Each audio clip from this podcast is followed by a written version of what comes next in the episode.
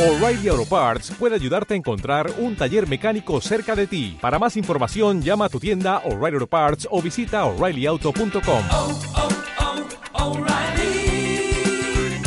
oh, Parts. Que Dios nos bendiga, hermanos y hermanas. Es una bendición poder estar una vez más en la presencia del Señor para adorarle a Él, para darle a Él gracias por lo bueno que Él es para con nosotros.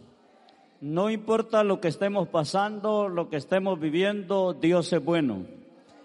Dios es fiel. Él siempre está ahí y Él siempre es digno de darle honra y gloria a su santo nombre. Vamos a la segunda carta a Timoteo para la gloria del Señor. Capítulo 2 de la segunda carta a Timoteo. Nos ocupamos en tres versículos, del 4 al 6. ¿Lo tenemos? Y los que no lo tienen, la pantalla se los dicta ahí. Leemos la bendita palabra del Señor, honrando al Padre, al Hijo y a su Espíritu Santo. Ninguno que milita se enreda en los negocios de la vida, a fin de agradar a aquel que lo tomó por soldado. Y también el que lucha como atleta no es coronado, sino lucha legítimamente. El labrador para participar de los frutos debe de trabajar primero. Oramos, Dios y Padre eterno, gracias esta tarde maravillosa porque nos permite podernos encaminar, venir, Señor, a esta casa de oración y darle honra y gloria a su santo nombre, Señor. Gracias, Padre Celestial, por darnos la bendición de ser tus hijos, Señor, por darnos la bendición, Señor, de tener esa gracia, esa cobertura sobre nuestra vida, Señor. Gracias, oh Dios, en esta tarde.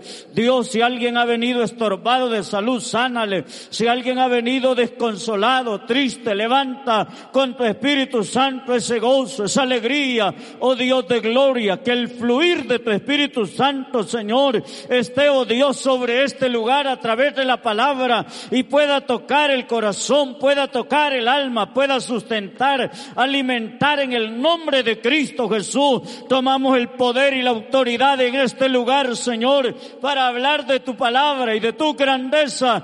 Dios amado, usa mis labios, mi garganta y todo mi ser para tu honra y para tu gloria en el nombre de Cristo Jesús. Amén y amén. Tengan la bondad de sentarse en el nombre del Señor. Quiero hablar de tres características de un hijo de Dios. ¿De qué voy a hablar? Porque pueden haber más características. Con algunos hermanos que andamos trabajando lejos algunas veces, no le contamos a las personas que somos evangélicos. No les decimos. Ellos descubren, porque no nos oyen malas palabras, por lo menos. Porque no somos tan pleitistas como otros. Entonces pueden haber muchas características, pero yo quiero hablar de tres. Una es el Hijo de Dios como un soldado, el Hijo de Dios como un atleta y el Hijo de Dios como un agricultor. ¿Sí? ¿Cómo es un soldado? Disciplinado. E, En el ejército, el, el- el caballero no tenía que ser ni tan vivo, pero tampoco tan dejado. Sí, porque al que es muy vivo lo, lo, hostigan. Y al que es bastante así también lo hostigan. Hasta en los trabajos siempre se elige al que es un poco más lento para agarrarlo de base y uno andar divertido siempre con alguien ahí. Y lo mismo en el ejército. Entonces el soldado tiene que ser enérgico también. Y lo llaman y brinca rápido y va, viene. Un alto oficial que se encontró con Jesús le dijo a Jesús, yo tengo soldados bajo mi mando. Y le digo a aquel soldado que venga y él viene. Le digo que vaya y él va. Lo mando que haga lo que yo digo y él lo hace. Ese es un soldado. Alguien que obedece. El soldado que desobedece le va mal. Porque lo disciplinan. Hay castigo de Bartolinas como de golpes también. Con solo que estén en una charla y si alguien, un soldado está durmiendo, le dicen al de a la par, pegale una ayudadita, no va a creer que le dice, despierte, hermanita Julana. No, cuando le dicen pegarle una ayudadita, dele. Ah, Hermano José sabe de eso. Hermanos, es aquí, hasta saliva se echan. No tiene que decir nada. No tiene que decir nada. Hermanos, un hijo de Dios, una característica de hijo de Dios, como un soldado. ¿Cómo somos? Como soldados que somos, enérgicos. Ustedes dijeron disciplinados. En la disciplina del soldado debe de andar bien rasurado, bien recortadito su cabello, no como algunos locos cortes que se echan hoy los jóvenes. Hermanos, bien lustradas las botas, eh, bien arregladito su uniforme, todo es parte de la disciplina. Yo cómo creen que quisiera venir yo al culto en mi vestuario, ¿cómo creen que quisiera venir? Yo, yo quisiera venir así en centro, con un chor hasta la rodilla y descalzo, así quisiera venir. Hoy, hoy, ahorita tenía ganas de quitarme el calzado y subir solo en calcetines. Eh, hermanos, así quisiera venir yo, pero todos ustedes van a querer venir así después. ¿Ah? Todos van a querer venir así. Entonces, hay que guardar la disciplina como un hijo de Dios. Yo anoche les decía a los hermanos, venimos a la casa de Dios, venimos a presentarlos delante de Dios. Esto no es un club, esto no es un cine, esta es la casa de Dios. Aquí se manifiesta la gloria de Dios, el poder de Dios está aquí, la gracia de Dios está aquí, hermanos.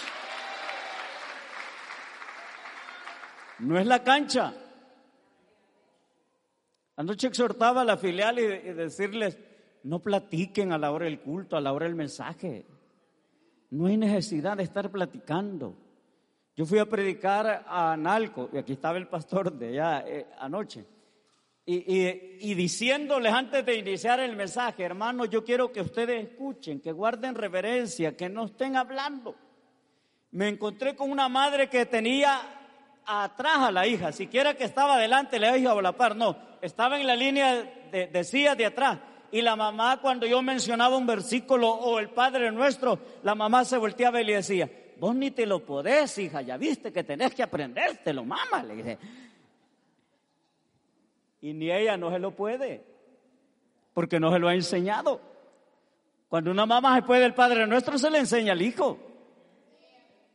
Sí, son cosas que se hacen en la casa. Eso es ir y hacer el, show en, el culto, que el papá, la mamá esté dándose duro con los hijos allí.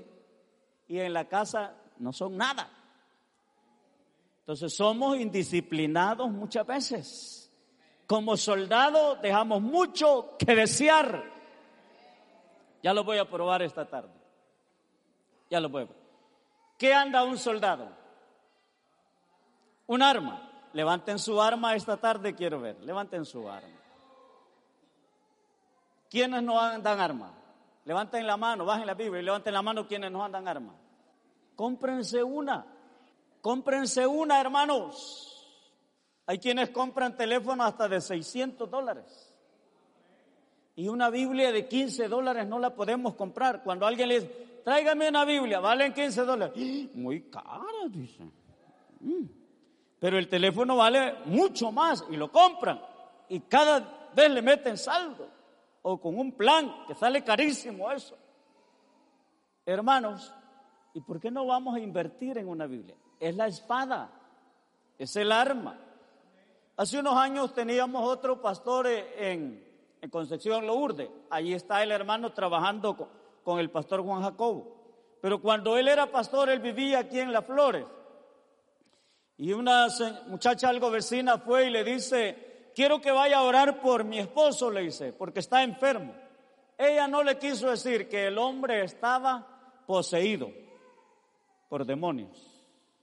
Y cuando él llegó ve que el hombre tiene un libro satánico de los Rosacruces en la mano y la lengua del hombre le colgaba así la gran lengua. El hombre estaba violento por el poder del diablo. El pastor quiso detenerlo y no podía. Yo creo que ya les he contado esto. Pero este pastor cuando era joven fue guardia nacional y se acordó que las pechadas algo sujetan a algo. Entonces él vino y usó esa fuerza violenta y le pegó una pechada que rodó en aquellas laderas, piedras, el, endemoniado.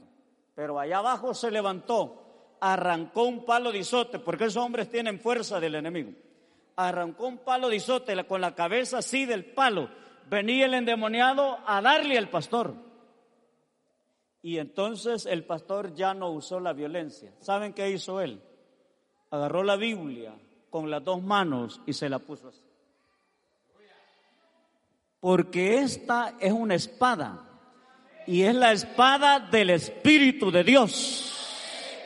Esta es una espada y es poderosa.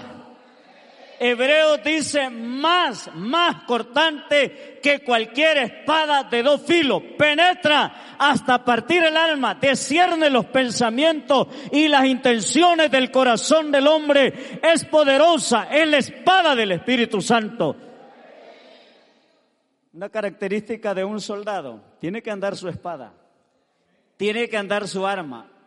Efesios capítulo 6 del versículo 10 en adelante dice, tomad toda la armadura de Dios, tomad toda la armadura de Dios para que podáis resistir los dardos del enemigo, porque el enemigo va a atacar. El enemigo va a atacar. Y si nosotros no tenemos con qué defendernos, solo aguantar vamos a ir. Hermano Benigno está ahí abajo ahorita. Pero el hermano Benigno le dice a algunos jóvenes, con ese es su modo de pelear, solo a perder van a ir ustedes, le dice. Solo a perder van. Muchos cristianos no toman la espada. ¿Sí? ¿Cuántos quieren tener la armadura de Dios? Hay muchos hombres y mujeres que dicen, no, yo ir a orar por un enfermo, no, más si es endemoniado, peor todavía. Yo quiero decirles algo esta tarde. Tomar la armadura es orar, es ayunar. Y de hecho, con mucho que oremos, con mucho que ayunemos, a los enfermos no los sanamos nosotros. A eso lo sana Cristo Jesús dérselo al Señor.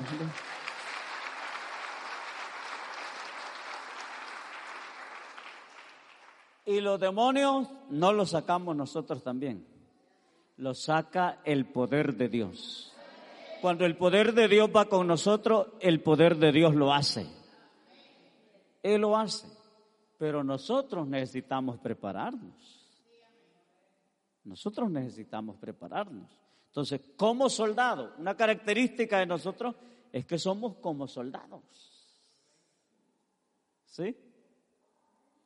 Una vez impresionamos a, algunas iglesias que venían de Concepción de un aniversario. Nosotros íbamos para el aniversario, pero íbamos para la vigilia. Estoy hablando de 25 años atrás. Tal vez el hermano José Mejía iba allí, tal vez algo otro que está. Íbamos como 60 de aquí de la iglesia. Y esa vez nos formamos como soldados.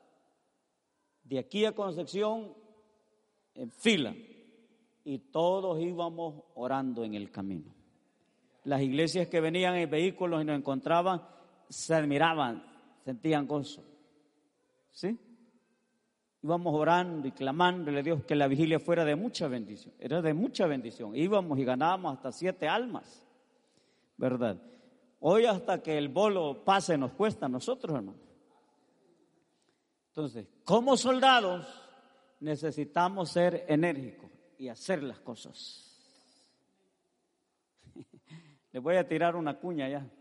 Hoy esta semana vamos a ver si metemos cuatro días o tres días de ayuno. Ya vamos a ver cómo nos queremos preparar nosotros. ¿Qué más tiene un soldado? tiene dominio propio. Y el soldado que no tiene dominio propio, a fracasar va.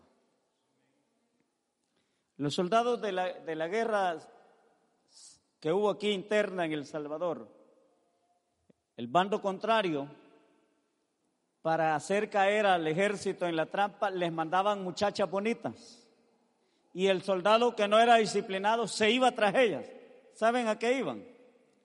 A morir. A morir. Y eso sucede con el cristiano también. El enemigo tiende trampas.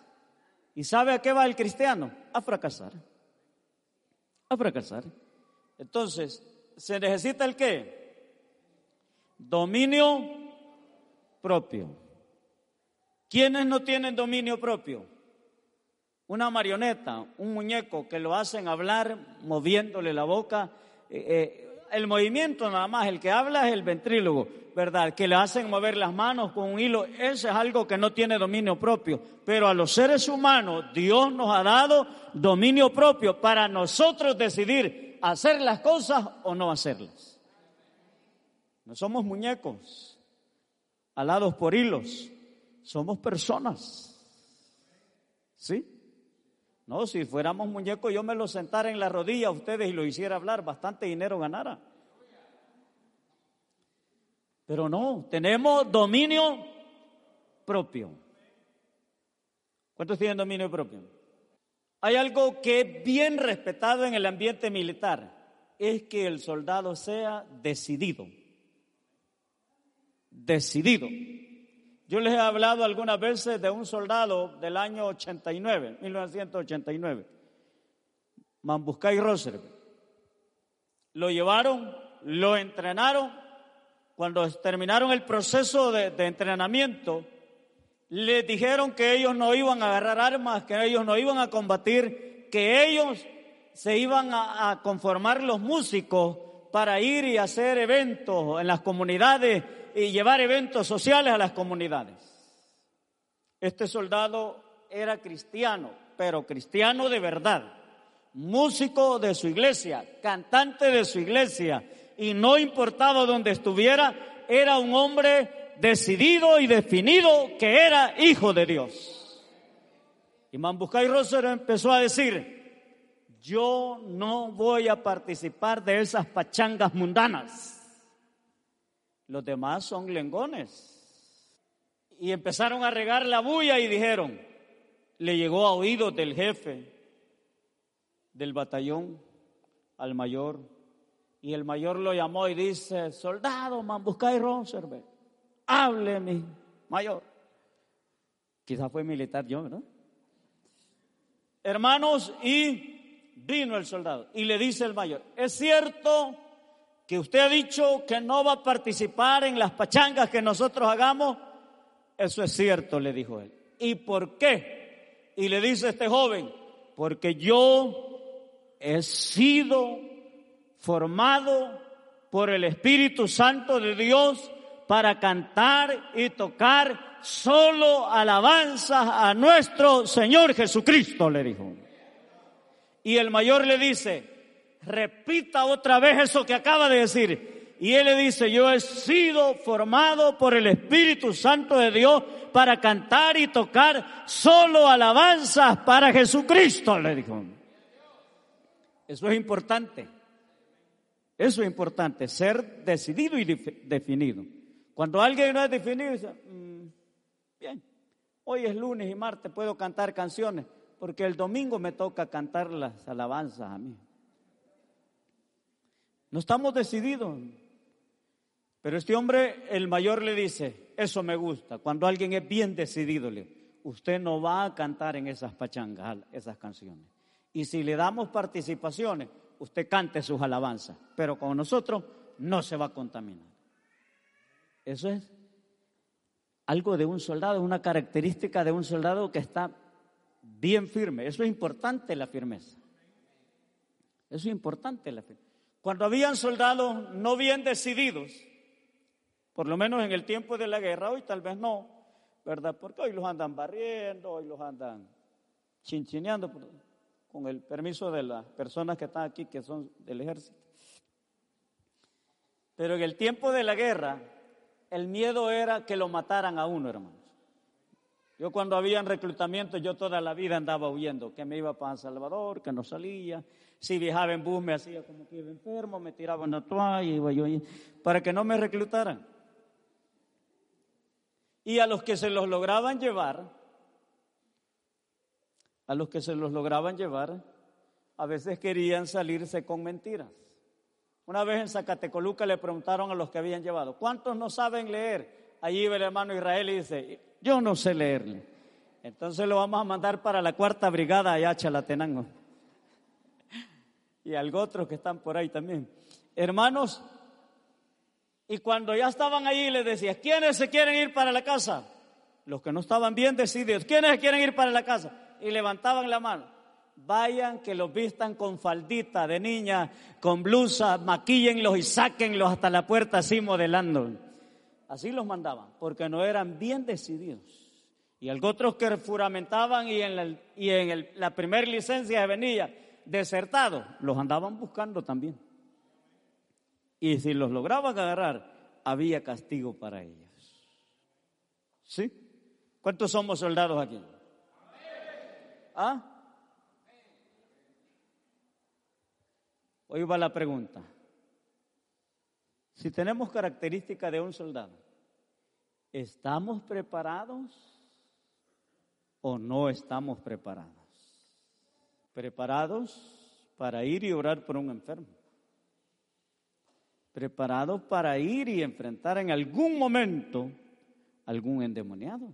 Hermanos, tenemos la armadura, necesitamos estar preparados como soldados. ¿Cómo dice el versículo que leemos, el 4?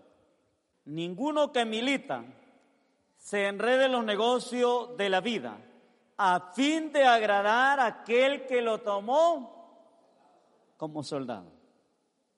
Jesús dice que si sufrimos por el vituperio de Él, somos bienaventurados. El apóstol Pedro dice también que si sufrimos por el vituperio de Cristo Jesús, somos bienaventurados. Pero si sufrimos por entrometernos en lo ajeno, a donde no nos importa como cristianos, hay que sufra. No hay bienaventuranza. Ninguno que milita se enreda en los negocios de la vida, porque esos lo van a matar. Ustedes han leído la parábola de, de, de, la semilla, que una semilla cayó en buena tierra, otra semilla en pedregales, otra semilla junto a los espinos. ¿Qué son los espinos? Los afanes, las cosas, los enredos de esta vida. Y luego el hermano dice, ya no me queda lugar de congregarme, así que yo ya no voy a poder ir. Ninguno que milita se enreda en negocios que lo van a alejar de la presencia de Dios. Ninguno que milita, a fin de agradar a Dios. ¿Cuántos queremos agradar a Dios? Que pocos. ¿Y ustedes a quién quieren agradar entonces? Hermanos, ustedes todos dijeron que éramos soldados. Ajá. Las características de un hijo de Dios como un soldado. En los ejércitos, las órdenes no se discuten cumplen. Hay que vaya el hermano aún si quiere el evangelizar. O ya ni en WhatsApp le contestan, ¿verdad? Es que no les diga si quieren ir, vamos, digan, amén.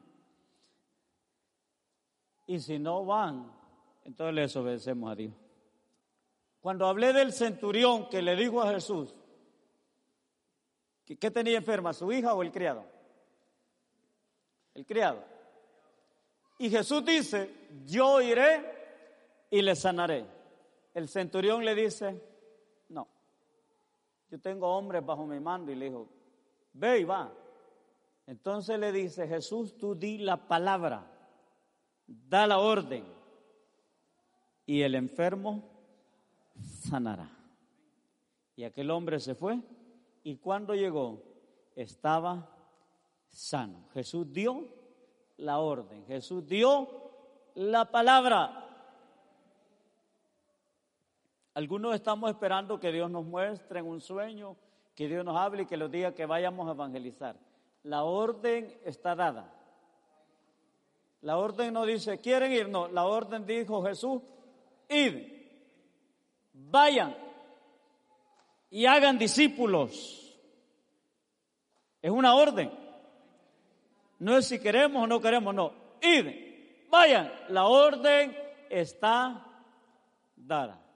Características de un cristiano, de un hijo de Dios como soldado. La otra es como un atleta.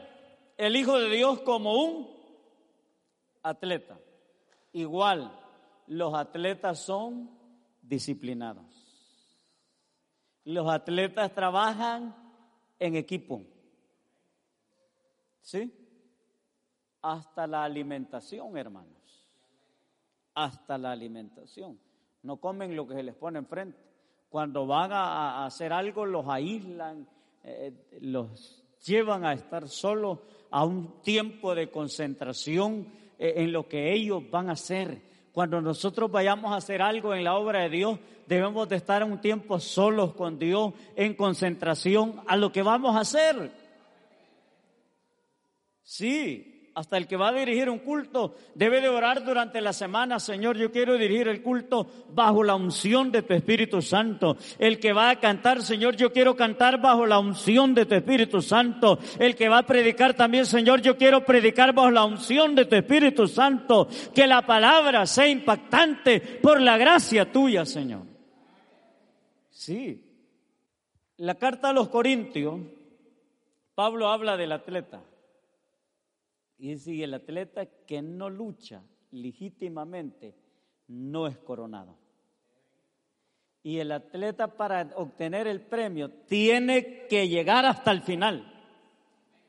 Tiene que llegar hasta el final para ser coronado. Pablo dice, luchad de tal modo que pueda llegar hasta el final. En una competencia de atletismo un solo se lleva el premio pero aquí lo vamos a llevar todos los que lleguemos hasta el final. O sea, eso es perseverancia. Eso es que aunque vayamos cansados, hay que seguir adelante, un poquito más, ya llegamos, un poquito más y démosle, sigamos adelante. Eso hace el atleta, ya casi no aguanta, pero llega. A veces les he contado de hace unos varios años, que hace unos 10 o 11 años tal vez se hizo una carrera con, jóvenes, con jóvenes. No sé si el último que llegó fue el hermano Joel. ya estaba viejito también. Y poca práctica en correr. No sé quién fue el último, pero al último que llegó, el pastor general a ese felicitó. No tanto al que llegó primero, estaba joven, grande, fuerte, pero al que llegó de último. ¿Por qué? Porque dijo el hermano, este ha llegado con mucho esfuerzo, al que llegó primero le costó menos, pero el que llegó de último tuvo que luchar, esforzarse para llegar hasta el final. Entonces, tenemos que luchar, esforzarnos. Hay obstáculos. Alguien le va a gritar. Los que aquí han ido a la cancha, o van todavía algunos cristianos, o a los estadios, ¿Qué hacen los relajos que llegan? Todos los que están allí son relajos, hasta ustedes que son cristianos. Queriendo distraer al, distraer al portero, ¿qué hacen? Le tiran bolsas de agua, le tiran objetos para que el portero se distraiga, para que el equipo favorito de ellos le haga un gol. En la vida cristiana habrán cosas, habrán distracciones, el enemigo se levantará cosas para que usted se debilita y usted diga, yo ya no quiero seguir en el Evangelio, pero es el enemigo el que quiere detenerle, pero usted diga, no, yo voy luchando como un atleta y cada día voy caminando porque la Biblia dice que el que persevere hasta el fin, este será salvo. Entonces, hay que luchar, hay que darle hay cansancio, hay rendimiento, hay calambre, pero hay que seguir adelante cada momento que Dios nos va dando de vida, hermanos. No hay que quedarnos, hay que forzarnos, ¿verdad? Hay que forzarnos y seguir adelante con cansancio, con desmayos, con dolores, pero hay que luchar. como un atleta. ¿Sí? Y vamos cada día ayudándolos. Cuando trabajamos en equipo, el hermano que está débil, dice el Pablo, el que está más fuerte, ayúdele al que está débil. No lo termine de aplastar. No diga usted, el hermano está caído y usted dice, sin vergüenza, no sé qué. No, ayúdelo, levántelo, porque vamos trabajando en equipo. En equipo. Una vez, dos jóvenes hicieron un viaje. La diferencia de años de uno del otro eran 10 años. 10 años es bastante diferencia. Uno tenía 19 años y el otro tenía 29 años. El que tenía 19 años le dice al que tenía 29, si uno cae, hay que caiga, le dijo, porque él se sentía más joven, el otro estaba más mayor. Por eso le dice el más joven al más viejo, si uno cae, hay que se quede, el otro que siga, le por eso no se detenga. ¿Y saben quién cayó? El más joven. ¿Y saben qué hizo el más mayor? Se lo echó al lomo y no lo dejó botado. Así debe ser el cristiano que trabaja en equipo. Echarse al lomo al que está débil y decirle, vamos hermano, no se quede, vamos. Porque hay gente que quiere perseverar, pero está débil. Hace como un mes quizás, un día viernes parece, llegó una hermana a la casa, ya tiene años que se fue de la iglesia. Yo ese viernes le digo, ¿por qué no ha venido al culto? Y ella me dice, ya me he cambiado ropa, ya vengo de camino y de a medio camino de esa finca, yo me he devuelto, me dice. Está débil. Y le digo, hágale esfuerzo, vamos, hay que seguir adelante. Hermanos, pero no terminar de, aplastar al que está débil. Hay que ayudarlo. Hay que ayudarlo. Pablo les dice a los Gálatas, ustedes corrían bien, porque esta vida cristiana es una carrera. Y le dice Pablo a los Gálatas, ¿quién les estorbó para no obedecer a la verdad? Ustedes corrían bien, caminaban bien, pero algo les ha estorbado. Y eso hay que reprenderlo en el nombre del Señor Jesús. Eso que le está debilitando, ¿verdad? Y hay que seguir adelante. La tercera característica como un hijo de Dios, ¿qué es? Un agricultor. Verso 6. El labrador para participar de los frutos debe de trabajar primero. Un agricultor debe de conocer el tiempo. Es bien conocido cuando alguien va a cultivar y no sabe. El que no sabe dice, ay, después voy a sembrar. No, el tiempo de sembrar es en mayo, lo más a mediados de junio, para los cultivos que nosotros hacemos.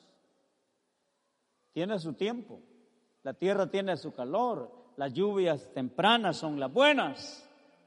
Entonces debemos de conocer un hijo de Dios debe de conocer los tiempos.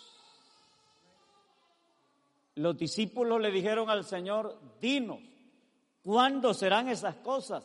¿Qué señales habrán acerca de tu venida y del fin del siglo? Y Jesús les dio señales, le habló de los tiempos que nosotros estamos viviendo tiempos de pestilencias, tiempos de guerra, tiempos de terremotos, tiempos de hambre. Y eso debemos de conocerlo los hijos de Dios, que nos anuncia que Cristo está en las puertas. Eso es conocer los tiempos. En, en Oriente, en Oriente, la mayor parte de años siembran la siembra postrera, siembran en agosto, finales de agosto, lo mucho la primera semana de septiembre, depende si hay alguien que conoce el tiempo. Había un señor que le llegaban a preguntar, le decían, ¿vamos a sembrar luego o vamos a sembrar tarde? Y ese señor decía, siembren luego muchachos, porque el invierno se va a ir luego. Conocí el tiempo. Conocí el tiempo. No, no se preocupen, el invierno va a ser largo. Conocí el tiempo. Nosotros debemos de saber el tiempo que estamos viviendo. Estamos a punto de que el reloj marque la 12. Estamos a punto de llegar a la hora cero. Y no es tiempo de estar jugando, es tiempo de levantarlo. Jesús dijo, levanten la cabeza, erguidos, conocer que estoy a las puertas.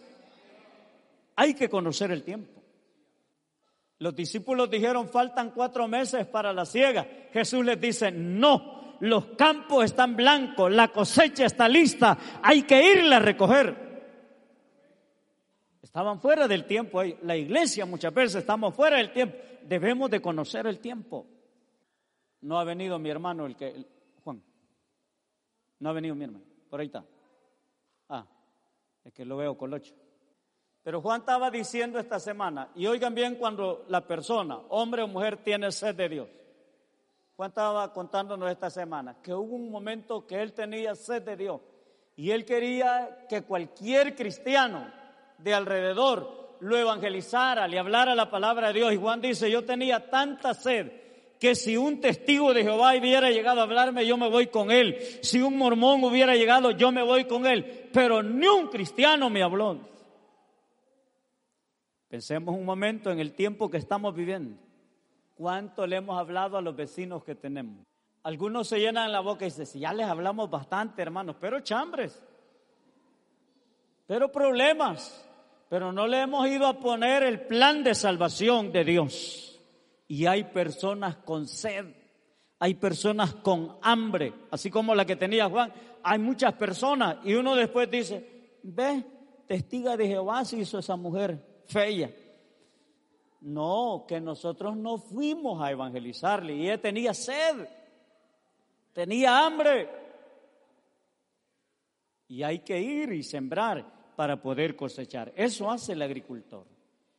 Ser agricultor es sinónimo de paciencia,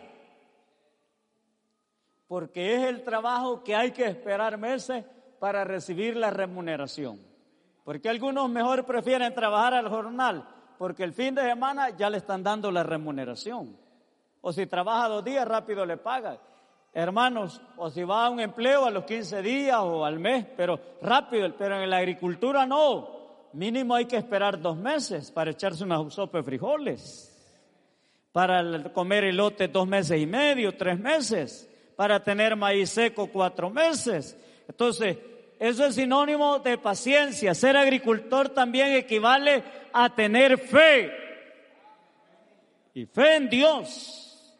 Porque el hombre puede sembrar el maíz. El hombre puede talar la hierba.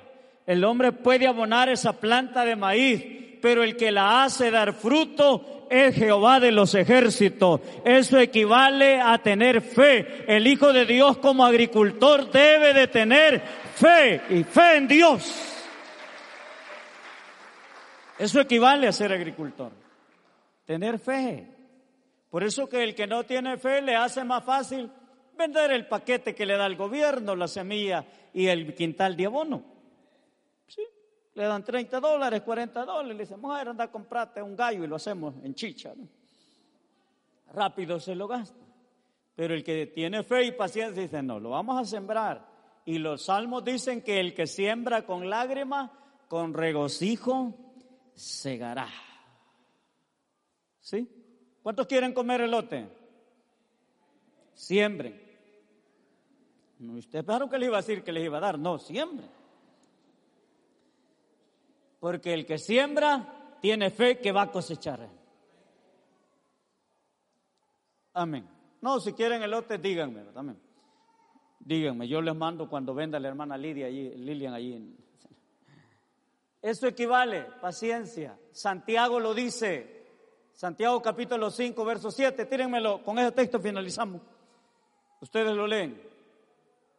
Santiago capítulo 5, versículo 7. Ya finalizamos. Leanlo ustedes, ¿qué dice?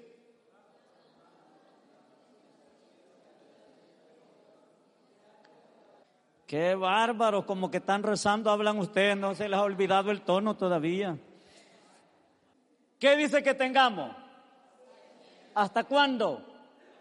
Hasta la venida del Señor. ¿Y qué nos pone de ejemplo? Un agricultor. ¿Hasta cuándo vamos a tener paciencia? ¿Hasta cuándo vamos a perseverar? Porque el que se quede a media no va a lograr la cosecha, no va a lograr los resultados. Y los pone como ejemplo el qué? Un agricultor. Y el agricultor para participar de los frutos debe el qué? Trabajar primero. La iglesia tenemos que trabajar. Características de un hijo de Dios. Tercero, como un agricultor, trabajar. El soldado enérgico. El atleta disciplinado. Y el agricultor trabajar para cosechar de los frutos. Yo digo eso equivale a fe, equivale a paciencia. Tener paciencia hasta la venida del Señor. Esforcémonos cada día, no desmayemos, sigamos adelante. En el nombre del Señor Jesús. No se debilite, no se quede. Dios no pierde nada. Si usted se queda, el que pierde es usted. No sé si hay alguien esta tarde que quiera reconciliarse con el Señor.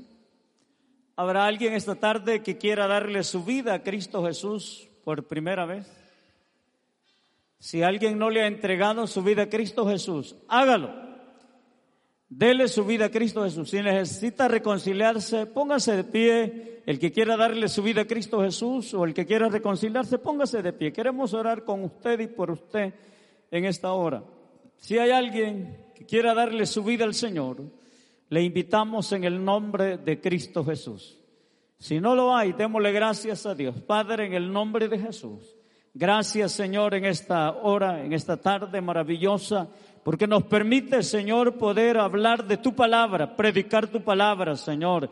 Gracias, oh Dios, porque nos permite llegar hasta la intimidad de muchos hogares en diferentes partes, Señor, del mundo. Dios bendice a sus hermanos también y fortaleceles, como fortalece esta iglesia, esta congregación, cada familia, cada hermano, cada hermana. Fortalécelos, Dios, en el nombre de Cristo Jesús, Padre Celestial.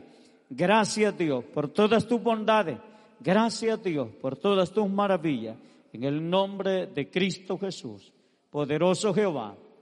Gracias. Amén y amén. Que Dios nos bendiga a todos. Dejamos nuestra mano con nosotros.